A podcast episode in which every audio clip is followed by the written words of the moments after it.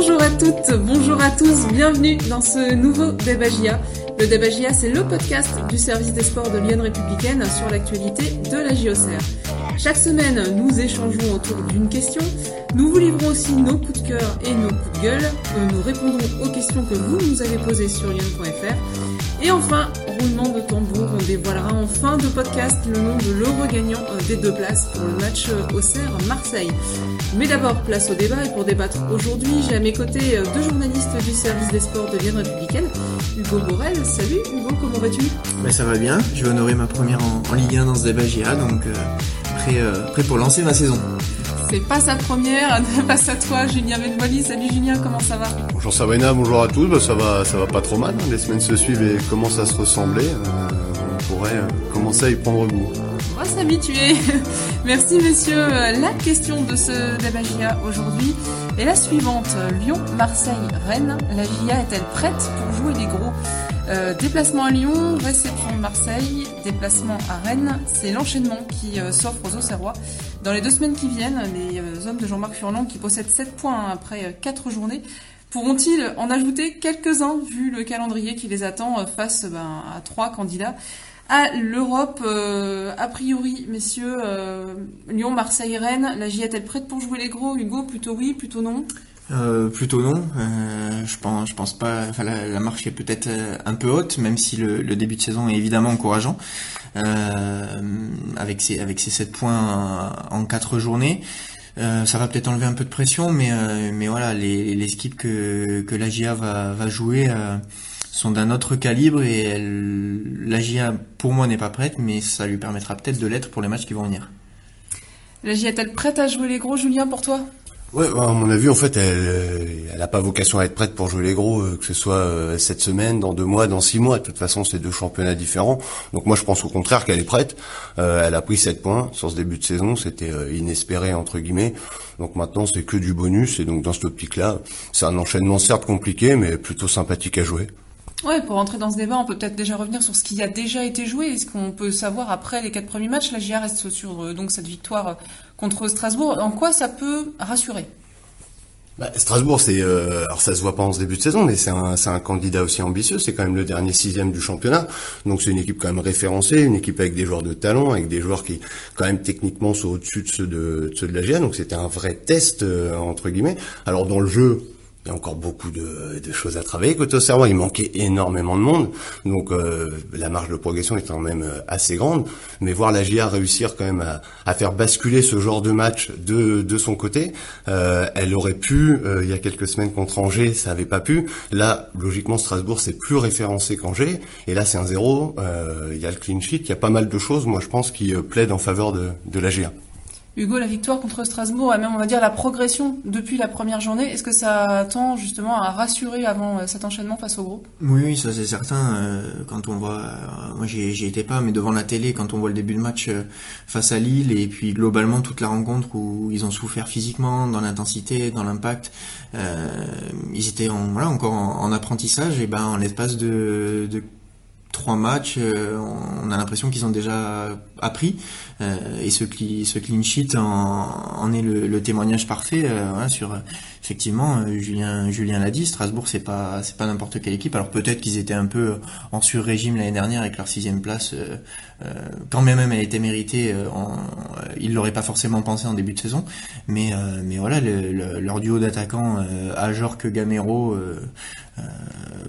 avait tendance à faire peur avant le match. Euh, Diallo sur le banc euh, quand il est rentré aussi. Donc réussir à ne pas prendre de but et, à tenir tout le match et à ne pas souffrir de la comparaison avec Strasbourg, c'est porteur d'espoir pour la suite. Ah, du coup, on a sur un mélange de un peu de confiance et puis un peu de crainte aussi par rapport à ce qui se, à ce qui s'annonce. Euh, il y a un homme qui est justement sur ce sentiment un peu ambivalent. Là, c'est Jean-Marc Furlan. Euh, juste après le match contre Strasbourg, il l'expliquait euh, déjà à lancer la saison avec 7 points en 4 rencontres. Il s'y attendait pas forcément l'entraîneur de la GIA. Sincèrement, si, tu, m'avais dit ça avant le début de saison par rapport à ce que j'ai vécu, parce que j'ai quasiment pas eu de vacances, je suis resté ici pendant trois semaines pour essayer d'impacter tout le monde sur le plan de recrutement. Et en plus, dans le recrutement, on a reçu des gars qui a, très très peu de, euh, en début de championnat. Donc c'est vrai que si tu m'avais dit qu'au bout de quatre matchs, j'aurais 7 points, maintenant on va, on va, on va jouer des équipes euh, qui vont qui vont faire très peur au coach. ça, va, nous faire flipper, ça. Les trois matchs qui nous attendent, là, je vais pas y aller, je crois. J'ai trop peur. Voilà, messieurs, est-ce qu'il a raison d'avoir euh, peur, Julien, euh, Jean-Marc Furlan? Oui, peur. Bah, Jean-Marc, on le connaît. Hein, il avait peur de certains matchs en Ligue 2. Hein, euh, donc voilà, c'est c'est un peu théâtral tout ça, et il le fait avec beaucoup de sourire parce qu'aussi son équipe a 7 points et que on sent bien que Aujourd'hui, c'est assez détendu euh, à la GIA. Il y a pas mal de choses qui finalement sont pas au rendez-vous en ce début de saison. Euh, pas mal de recrues qui sont pas encore intégrées, des joueurs qui manquent, important, un jeu qui est pas encore à la hauteur de ce que Jean-Marc aimerait. Et pourtant, euh, il y a sept points dans la besace avant de jouer trois gros matchs. Il faut les prendre comme la récompense aussi du travail de la saison passée. C'est-à-dire si la GIA a peur de jouer Lyon Marseille-Rennes, bah, il y a une autre solution, hein. c'est de retourner en Ligue 2, d'y rester encore quelques années, mais je crois que personne voulait, euh, tout le monde voulait quitter la Ligue 2, donc euh, c'est aussi euh, le plaisir, l'énorme chance d'être en Ligue 1, d'avoir ces, ces matchs-là, et 7 points, ça permet, encore une fois, moi je le répète, de les aborder sans pression. Je veux dire, personne n'en voudra à la GA de pas prendre deux points sur ces matchs-là, et à mon avis, elle, a, elle sort de prestations qui lui permettent au contraire d'aborder ça sans pression, et avec en plus, maintenant, l'impression qu'elle peut, qu'elle peut rester solide derrière. Costil est bon, la, la défense malgré la euh, la grave blessure de janvier a tenu le choc. Donc euh, moi je trouve qu'il y a encore une fois pas mal de points qui plaident euh, en faveur des Auxerrois. Ah, puis Julien parle de, pression. je pense que ce discours-là de, Jean-Marc Furlan pour dédramatiser et puis en, rigoler un petit peu, c'est aussi un moyen d'enlever de la pression à ces joueurs. voilà, concrètement, effectivement, ils ont 7 points, et ils vont jouer trois équipes qui jouent pas du tout dans le même championnat, et qui ont qui ont des joueurs euh, qui feront rêver la GIA, enfin de cette époque-là en tout cas. Euh, donc euh, voilà, la GIA a aucune pression avant d'aborder ces, ces, trois rendez-vous ça peut être que du bonus, si, peut-être même s'ils si, arrivent à, à, gratter un ou trois points, ça ne sera que, que bénéfique pour, pour la suite. Après, il y a, l'expérience Lille lors de la première journée. Euh, Lille, qu'on peut peut-être mettre hein, dans le même, euh, dans à peu près dans le même saut que, les trois prochains adversaires de la GIA. Et est-ce que, est-ce qu'il y a un risque que ça se reproduise ce qui s'est passé à Lille, ou est-ce que la GIA a évolué depuis et qu'il n'y a vraiment aucun risque que ça se représente? Mais Sincèrement, j'en ai aucune idée. Hein. Euh, c'est, au contraire, c'est aussi dans ce optique-là que les trois matchs vont être intéressants pour essayer de jauger la, la réelle progression de la GIA, parce que la progression, elle est plus dans, je trouve, dans l'état d'esprit, dans, dans cette solidité collective, cette envie de, de se faire mal ensemble que on n'a pas forcément senti euh, lors du match à Lille, mais encore une fois dans le jeu, euh, la GIA pour le moment est assez décevante euh, par rapport à la patte Furlan, on la voit pas. Maintenant, moi je critique pas là-dessus parce que on a souvent mis en avant que Jean-Marc, pour être Monsieur Monté, il était aussi Monsieur Descente avec cette incapacité à se remettre en question. Là sur un match de, de Strasbourg, c'est pas forcément ce qu'il a dit à ses joueurs avant le match, mais on a bien vu aussi qu'il y avait l'envie de défendre, il y avait l'envie de rester solide. Alors on va pas dire que la GIA a mis le bus, mais par séquence la GIA a commencé à garer le bus quand même, et elle l'a plutôt bien fait. Donc euh, est-ce qu'ils vont être capables face à des collectifs comme euh, Lyon, Marseille, Rennes de le faire? Euh, C'est une bonne question, mais ce qui est sûr, c'est que moi je pense que l'énorme fiasco, faut le dire, de Lille va aider la GIA parce qu'elle sait absolument que l'écart de niveau sur le papier entre ces énormes équipes qui visent le haut et la GIA est énorme. Donc maintenant au moins ils sont prêts. Je pense qu'en termes de match, ils vont vraiment serrer les boulons et donc je, je pense pas qu'il y ait la crainte de revivre Lille à cause de Lille. Euh, je pense qu'au contraire, ça a été véritablement quelque chose qui a marqué l'équipe euh, au fer rouge, et ça peut que servir encore une fois.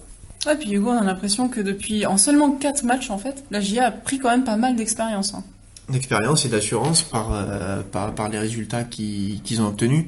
Euh, et puis on, tu parles de, de Lille, Sabrina, mais il y a aussi euh, Angers où ils menaient au score et puis ils se sont fait rejoindre. Euh, on a l'impression là que ces, ces matchs-là, ils apprennent, ils apprennent rapidement.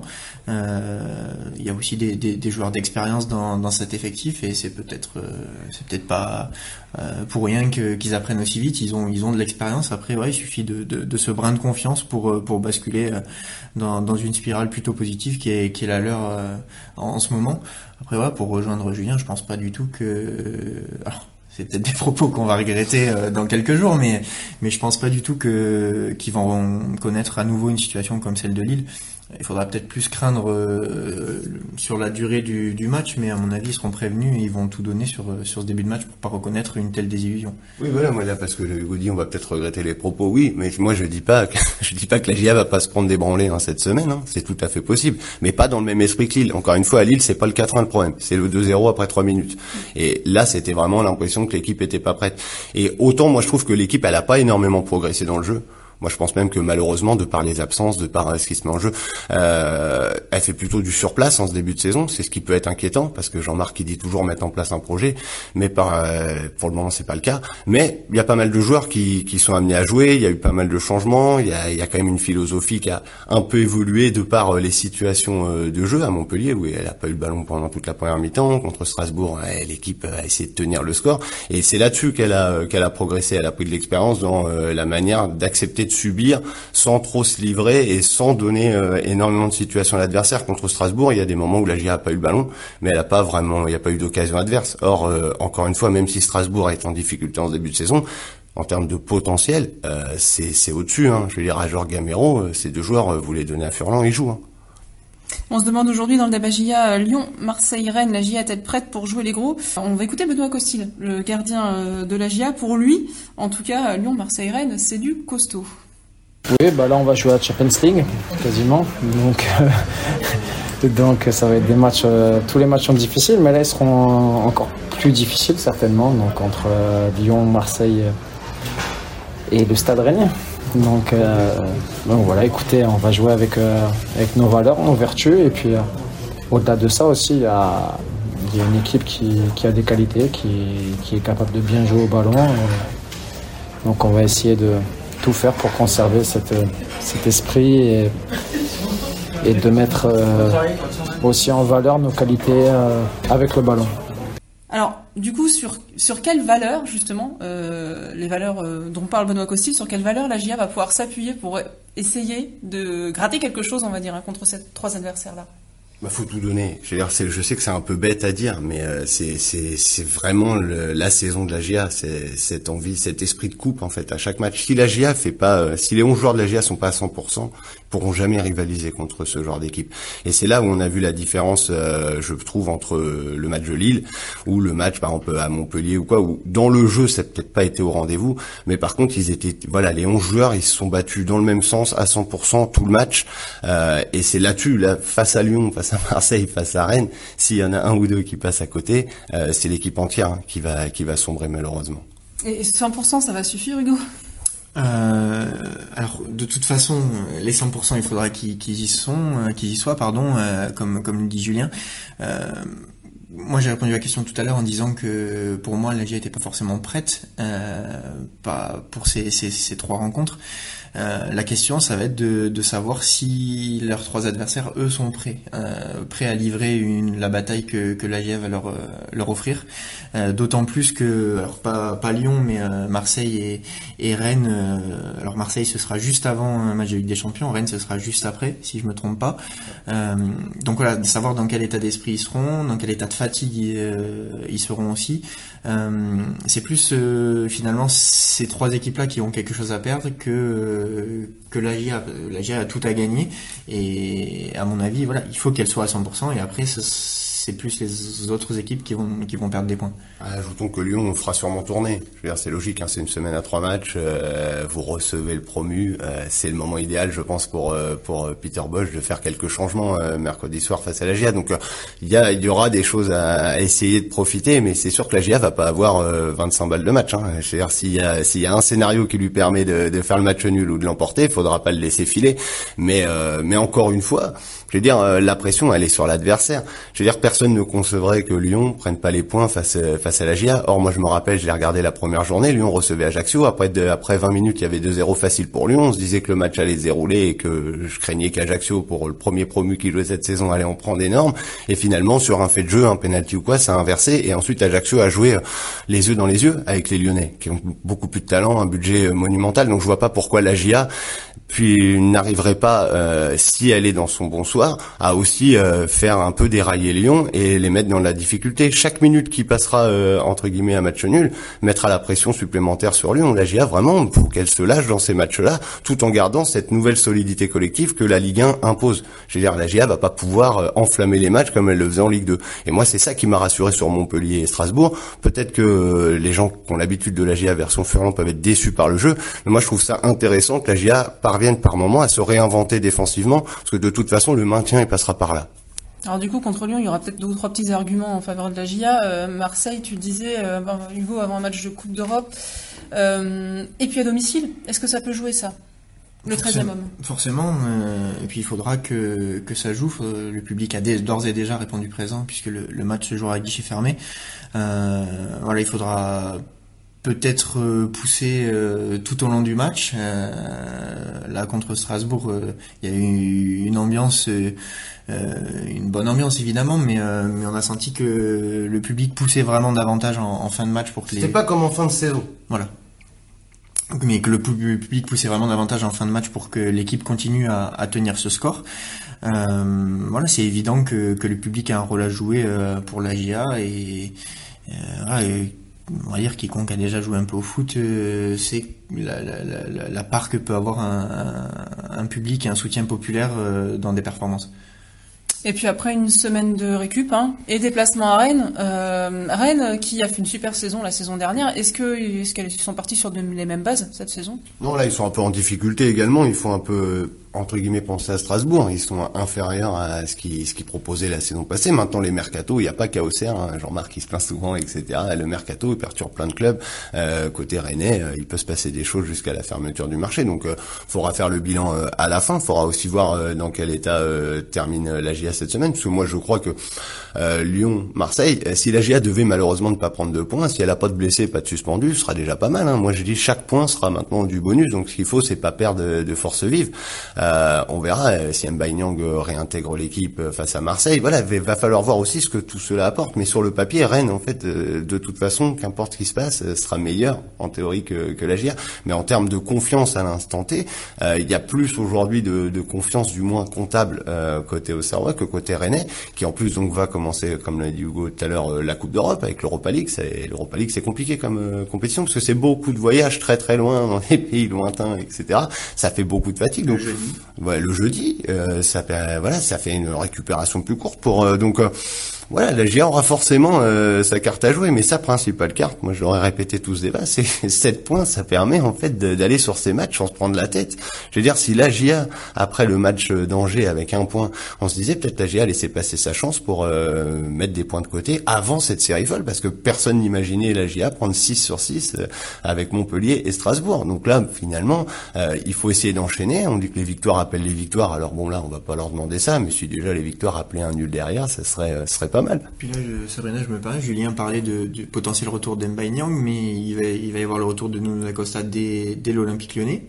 Euh, et puis euh, Mensa qui, qui va pouvoir ah, Mensa, on va voir euh, qui, qui, serait disponible euh, qui est plus suspendu en tout cas. Il a purgé son dernier match face face à Strasbourg après on verra si je sais pas s'il va le lancer sur un match comme à Lyon, hein, parce que ça va pas, ça va pas être un cadeau pour une recrue euh, qui a pas encore qui connaît pas bien et tout. Ça va être des matchs difficiles pour les lancer. Hein. En tout cas, la GIA va récupérer aussi des, des, forces vives et là où la profondeur de banc était peut-être un peu limitée euh, face à Strasbourg, euh, ça fera du bien d'avoir du, du sang frais sur un bloc de trois matchs comme ça. Voilà, maintenant, faut le dire aux gens aussi. Janvier, on sait que c'est six semaines minimum euh, pour sa blessure à la cheville et Charbonnier va donc se faire opérer du tibia et donc ce sera près de deux mois d'absence. Donc voilà, il y a aussi, il y a aussi des choses qui sont pas très positive, mais bon, la GIA montre aussi sur ces derniers matchs que finalement, elle a peut-être en termes de talent, elle est peut-être inférieure aux autres, c'est indéniable, c'est comme tous les promus, mais elle est peut-être euh, par rapport à certaines équipes de championnat euh, plus dense dans son effectif. Il y a peut-être pas autant de profondeur que Jean-Marc aimerait, mais à la limite, euh, la différence entre un remplaçant et un titulaire à Auxerre est moindre, et donc finalement faire tourner, c'est pas forcément un drame à Auxerre.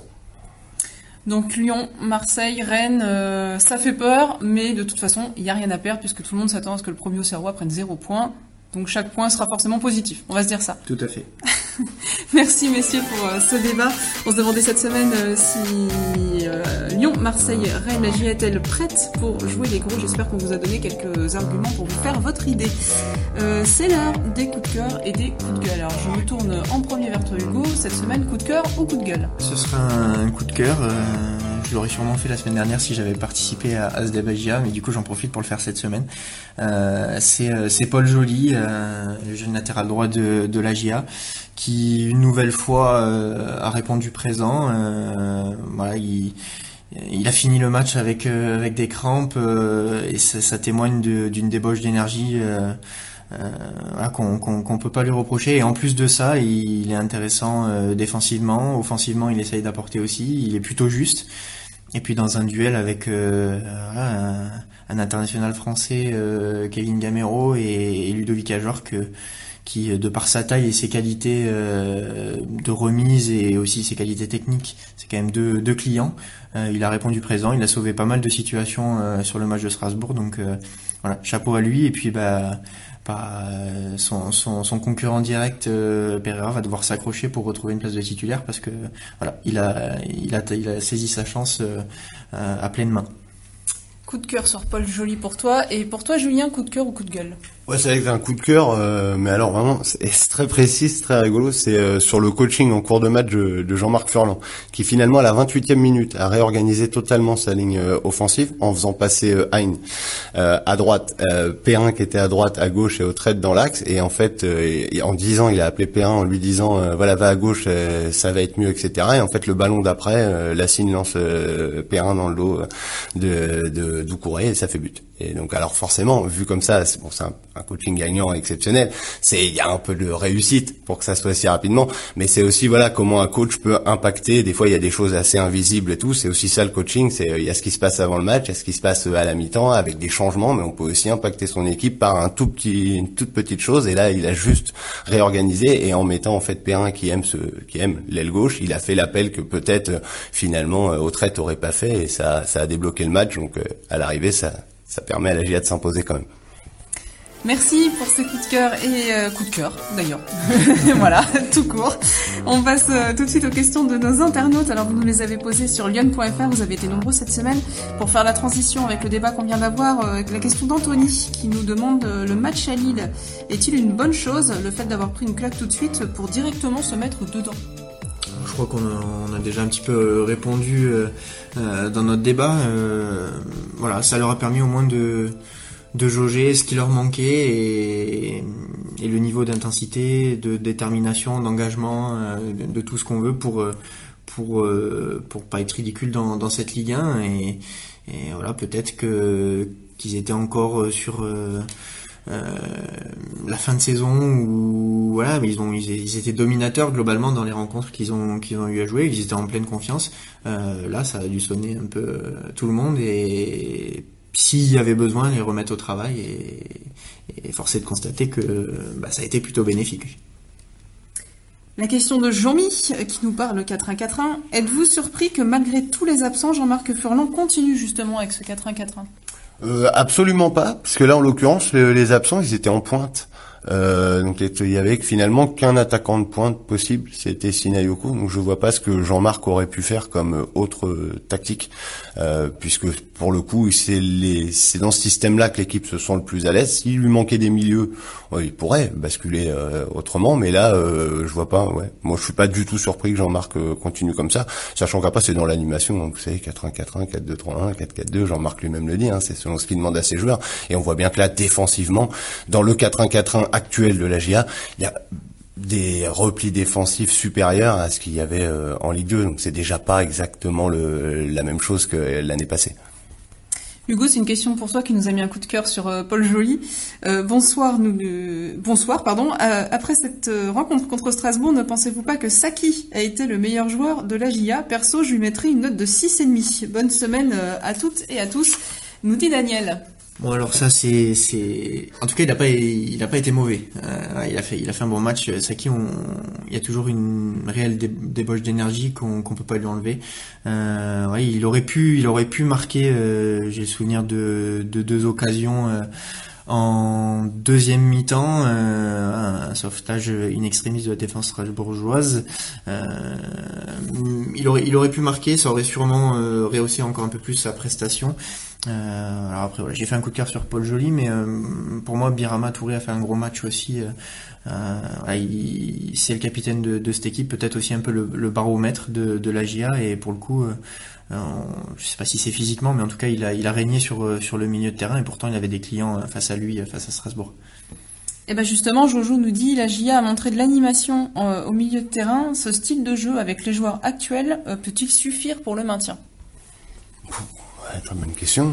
C'est suffire, je sais pas moi, mais en tout cas c'est comme ça que Jean-Marc Ferland euh, conçoit le football et c'est comme ça que ça continuera. On voit bien que les profils qui ont été recrutés de toute façon vont dans ce jeu un peu de mouvement, un peu de possession, un peu de dédoublement. Maintenant ça c'est quand la GIA a le ballon parce que oui il y a aussi toutes les périodes où la GIA avait pas le ballon et donc des fois la critique c'est que la GIA manque de densité physique. Euh, voilà, on sait très bien que Jean-Marc lui il a un football plutôt plutôt technique. Euh, maintenant encore une fois, plus, moi je trouve que plus qu'avec le ballon, c'est sans le ballon, moi, que la GIA m'a séduite. Moi, jusqu'à présent, pour être très franc, euh, cette équipe, elle me séduit pas avec le ballon euh, en Ligue 1. Euh, je trouve c'est assez décevant, c'est c'est pas du tout le jeu, je pense, que Jean-Marc veut mettre en place.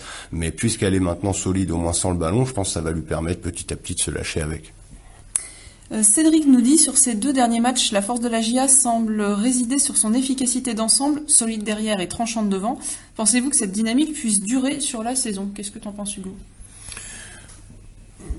J'aurais tendance à dire oui. Euh, après, euh, effectivement, il y a, y a, de l'efficacité, que ce soit défensivement ou offensivement mais il va falloir que, certains joueurs aussi, euh, certains cadres de, la saison passée euh, euh, montent un peu le, curseur d'un cran, parce que si Julien disait tout à l'heure que cette équipe elle était homogène, que le niveau entre les titulaires et les remplaçants n'était pas forcément différent, en début, sur le papier il doit y avoir quand même un, écart, et je pense à Gauthier qui, qui était assez discret face à Strasbourg et qui est globalement discret sur ce début de saison.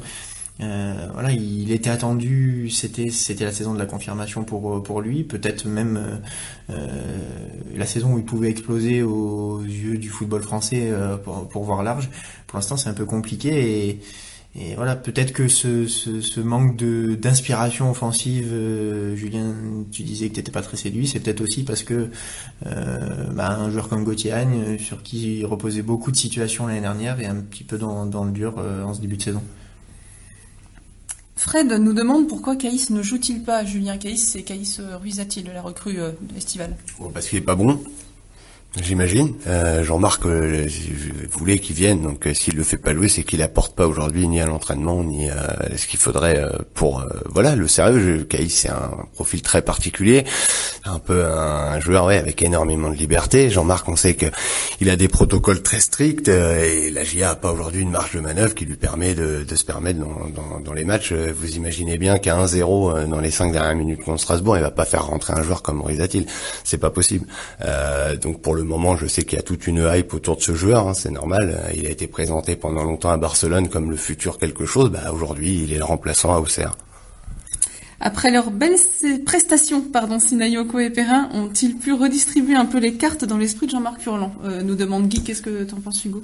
Euh, bah, je pense pas que, enfin ouais, si Nayoko avant euh, avant son carton rouge euh, était titulaire, je pense qu'il a il a du crédit aux, yeux de Jean-Marc Furlan. Il le disait d'ailleurs en conférence de presse que voilà, c'est un joueur avec un gros volume de jeu euh, qui peut enchaîner trois matchs. et il a il a donné cet exemple-là, qui peut enchaîner trois matchs sans sans aucun problème, même s'il l'agace quelquefois euh, sur quelques quelques dribbles un peu euh, un peu trop présents mais en tout cas euh, Sinayoko apporte des certitudes il a un profil aussi qu'on n'a pas à la GA il pèse beaucoup sur les défenses en ce qui concerne Perrin ok, il a marqué, mais son début de match a été très très très très compliqué. Peut-être que sur les dix premiers ballons, il a dû en perdre neuf. Donc évidemment qu'il a eu un rôle à jouer sur cette victoire. Mais euh, voilà, je, je, distinguerai un peu les deux. Sinayoko euh, a du crédit euh, aux yeux de Jean-Marc Furlan. Je suis pas sûr que Perrin en ait gagné beaucoup malgré son but. Il faut quand même dire que Sina, il jouait beaucoup l'an passé, en fait, tout simplement. C'est vrai que Sina Yoko, hein, il était devenu, si on devait faire l'équipe type euh, de la fin de saison, tout, il était dedans, quoi. Donc euh, finalement, aujourd'hui en Ligue 1, comme l'a dit Hugo, il apporte quelque chose de différent. Lui, pour le coup, il, va y avoir beaucoup de concurrence avec Nyang et Nuno D'Acosta, mais c'est pas surprenant de, le voir jouer. Il y aura, disons qu'il n'y aura pas d'inquiétude quand on verra Yoko dans le 11 titulaire, euh, si jamais il ne doit pas en faire partie. parce que rien n'empêche qu'il débute tous les matchs et, et, que ce soit le cas toute la saison. Quoi. Et enfin, Patrick nous demande non-titularisation de Boto, est-ce synonyme de départ ou juste gestion de la semaine à trois matchs? Euh, ouais, c'est un peu tout ça. Il n'y a pas de départ euh, pour le moment, mais rien n'est impossible. La GIA a trois latéraux à gauche, euh, Mensa, qui a été pris pour euh, logiquement jouer. Donc là, maintenant, il sera pour la première fois disponible à partir du match de Lyon. Donc on verra le temps qu'il lui faudra pour prendre le poste. Bernard et Boto. mais ce qu'il faut, en fait, les gens ont imaginé que Boto, puisqu'il avait joué à Montpellier, avait passé Bernard dans la dans, dans la hiérarchie au poste. Mais c'est pas vraiment ça. C'est que contre Montpellier, il y avait des il y avait des ailiers et notamment un ailier très rapide et technique, euh, Nordin, et euh, la GIA connaît Nordin puisque c'était euh, dans le barrage face à Saint-Etienne. Donc en fait, Jean-Marc, quand il a su que, que Montpellier allait lancer pour la première fois de la saison Nordin titulaire, il a changé et il a mis Boto qui est quand même plus rapide, Bernard étant assez lent. C'était très risqué de tenter le, le, 1 contre 1 dans ce couloir-là. Contre Strasbourg où il n'y a pas d'ailier, puisque c'est un système à 5 derrière, c'est les latéraux qui montent de très loin, il n'y avait pas de danger en fait à remettre Bernard. si donc on se pose la question, bah à Lyon, c'est plutôt des ailiers rapides donc on peut imaginer que si Mensa est, pas totalement prêt, oui, Boto pourrait jouer euh, Lyon. Voilà, mais c'est aussi euh, c'est à la fois du turnover euh, par rapport à l'enchaînement des matchs, mais aussi vraiment par rapport à l'adversaire et les lacunes des uns et des autres. Contre Strasbourg, Bernard a touché énormément de ballons, il a été très précieux dans le jeu long comme toujours, et défensivement, vu qu'il est un peu moins bien, ça s'est moins vu face à un système à 5. Merci d'avoir répondu aux questions de nos internautes. Avant de se quitter, on en vient au moment que vous êtes nombreux à attendre puisqu'on va vous dévoiler le nom de celui qui a gagné les deux places pour euh, AJAOM. Alors là, il n'y a jamais eu autant de participation. On a eu énormément de monde et on a eu énormément aussi de bonnes réponses. Hein. Beaucoup de voilà, beaucoup de 1-0. Oui, bravo à eux. Ouais, de Perrin, très très bien. Mais il fallait un vainqueur et c'est roulement de tambour. Thierry Rondelli qui va être heureux et qui va pouvoir venir voir ce match entre la GIA et l'OM. On récapitule donc euh, déjà deux matchs en cette semaine avant le prochain euh, d'Abagia et donc beaucoup, d'actu à suivre sur euh, lyon.fr. Donc Lyon Agia c'est mercredi 31 août à 19h pour la cinquième journée. Euh, Agia Olympique de Marseille c'est samedi 3 septembre à 17h pour la sixième journée et donc suivra le fameux match dont on parlait depuis le début de ce Dabagia. Donc Rennes Agia dimanche 11 septembre à 17h pour la septième journée. Merci messieurs pour ce débat et on se dit à bientôt pour de nouvelles aventures. Merci. Merci, Merci à semaine.